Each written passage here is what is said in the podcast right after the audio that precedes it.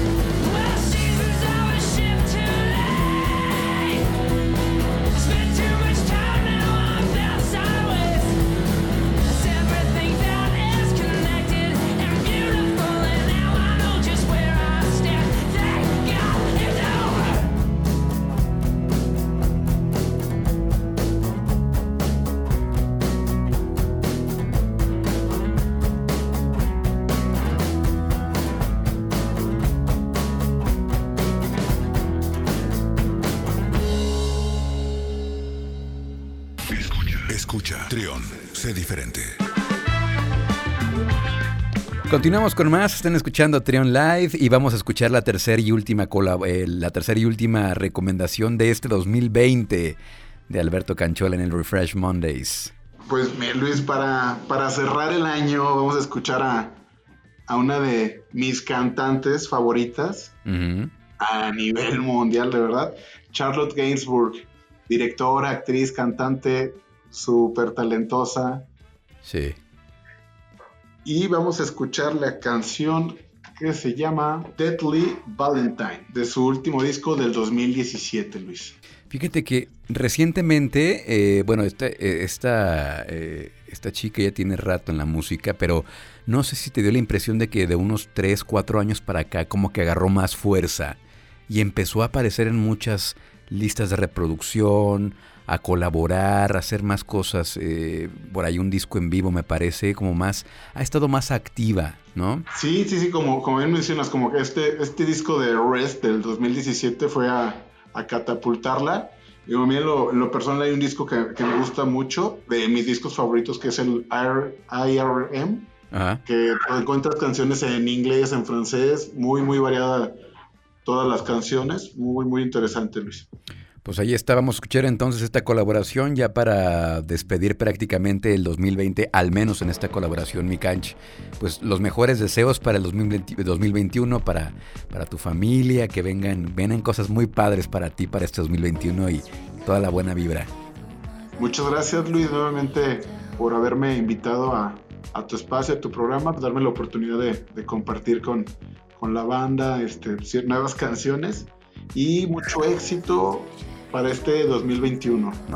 es, un, es, un, lujo tenerte de, colaborador en este programa, mi cancha. Te mandamos un abrazo, te mandamos un abrazo y acá nos estamos escuchando la próxima semana, ya el, el lunes 4 de enero. Nos vemos el próximo año. Gracias, mi cancha, un abrazo.